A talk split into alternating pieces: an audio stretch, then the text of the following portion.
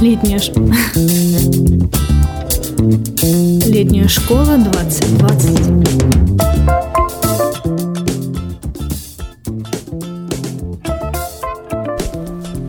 Бонжорно!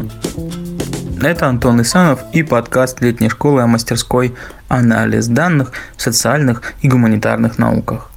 Или более привычно «Андан». Сегодня мы говорим с Марией Серветник, директором стартовой программы Андана и директором по общим вопросам. Привет, Маша. Антон, рад тебя слышать. Давай разговаривать про мастерскую. Что Андан приготовил в этом сезоне для своих участников? Мы открываемся с тремя программами. Во-первых, стартовая, которую мы открываем из года в год. Э, это такой вводный курс в язык программирования R для задач анализа данных для всех, кто хочет ему научиться. Обычно это люди, которые занимаются исследованиями, но вообще-то далеко не всегда. Э, и это обязательно люди, у которых есть какая-то база по статистике, потому что непосредственно статистики мы на мастерской не учим. Вторая программа, которую мы открываем в этом году, это новая программа, во всяком случае, формально, наверное, да и идеологически. Это программа, которая называется просто «Средняя». Соответственно, и это, вы не поверите, программы как бы для тех, кто съездил к нам на стартовую, например, и хочет учиться дальше, э, и, соответственно, хочет приезжать еще. Вот э, программа как раз для таких людей. На ней будут э, как бы более продвинутые и методы анализа данных, и технические более детали в контексте программирования. Там, например, будут подробно разбираться регрессии, потому что на стартовой программе мы их только-только лапкой трогаем, вот, а на средней будем уже вовсю взрываться. Будет кластерный анализ, будет факторный анализ, ну, будет, конечно, круто. Вот. Третья программа называется продвинутая, то есть теперь у нас три программы, которые в такую логичную структуру, кажется, выстраиваются, можно съездить три раза и все, а дальше, не знаю, преподавателем приезжать. вот. На продвинутой программе в этом году тоже будут продвинутые фреквентистские методы, но скорее в формате обзора, потому что их задача будет сравнить фреквентистские и байесовские методы анализа данных и подробно разобраться, закопаться в байес и угореть, как мы это всегда любим делать. А как будет устроен учебный процесс? Занятия на мастерской у нас, мне кажется, достаточно стандартные. Ну, в целом, во-первых, это три пары в день обычно на программе обязательные, изредка четыре.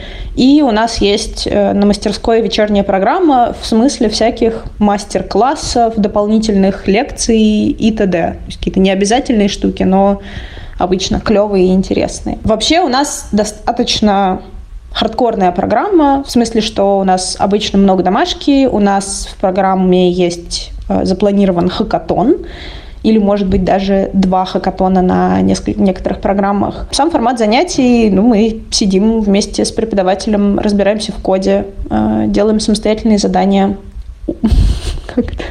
Я не хочу снова говорить угораем, но это, правда, очень хорошее описание того, что происходит на мастерской. Кого вы ждете на мастерской? Уже что-либо знающих или это могут быть совершеннейшие профаны в теме анализа данных? Ждем людей, у которых есть база статистики. Хороший ориентир – это или курс по основам статистики от Института биоинформатики на степике, или просто как бы представьте себе любой курс по математическим методам на не математической специальности, например, на соцфаке или на психфаке, и это будет тот уровень знаний, которого мы ожидаем, ожидаем для участника стартовой программы. Для участника средней программы мы ожидаем, что он уже будет иметь какой-то опыт э, программирования. Для участника продвинутой программы мы ожидаем, что он будет иметь достаточно как бы, хорошее знание R, хорошее знание статистики и методов анализа данных, но фреквентистских. Знания байсовской статистики для прода не нужно.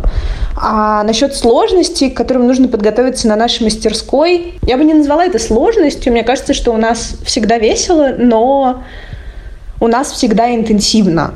То есть это всегда две недели, правда, вовлеченной работы, и нам как-то с этим обычно везет, ура, что к нам приезжают люди, которых ну, никогда не надо заставлять, да, то есть это не то, что мы ходим там, не знаю, с палками, такие, нет, работаете до пятницы еще как до луны, ну, нет, просто к нам приезжают люди, которым супер интересно разбираться, и нам интересно разбираться вместе с ними, и это как бы самый кайф, конечно же, на мой взгляд, и для участника, и для организатора, и для преподавателя. Существуют ли данные, которые нельзя проанализировать? Это какой-то вопрос с подставой. Что значит нельзя проанализировать? Или, точнее, не так. Давайте определимся, что значит анализировать. Э, применить, э, не знаю, всякие статистические методы, ну, конечно, есть, не знаю, бывают качественные данные, а не количественные. Вот э, такое. Но вообще-то про любую информацию можно подумать и попробовать сделать из нее выводы на основании какой-то логики. Вот. Если мы считаем определение, определение анализа таким широким, то проанализировать можно все на свете. Какое напутствие ты бы дала тем слушателям, которые подумывают о вашей мастерской, но еще не решились подать заявку? Напутствие такое. Во-первых, подумайте, зачем вам это надо, и если у вас есть ответ на этот вопрос, то подавайтесь обязательно. В смысле, что если вам понятно, где вы будете дальше использовать R, все, супер, дальше идите и делайте тестовое, потому что никаких других причин не подаваться, кроме как, возможно, мне это будет не полезно, я не, не вижу ни конкретно для нашей мастерской, ни по жизни, да.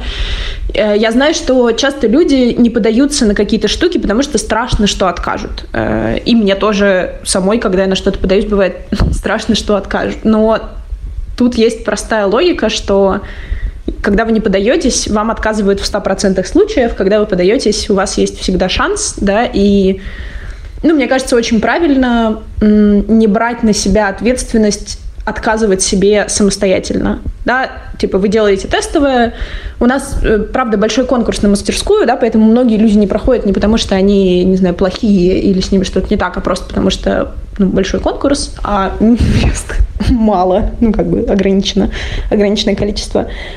Вот. Но это те вещи, про которые надо волноваться не вам, а да, мне как организатору, да, как мне решить, э, кого взять. А, а ваша задача — это попробовать всегда.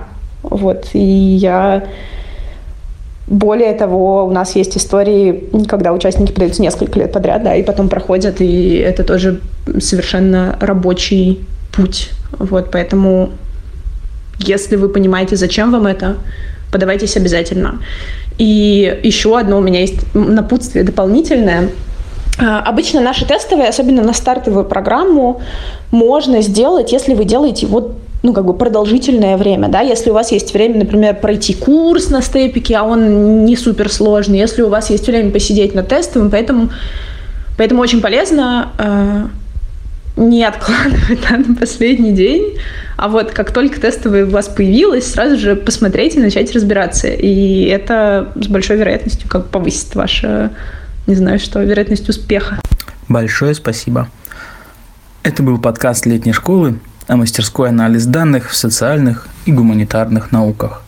С вами была Мария Серветник, директор стартовой программы Андана и директор по общим вопросам. И я, Антон Исанов. Пока. Спасибо, что выслушал меня, Антон. Пока. Летняя школа 2020.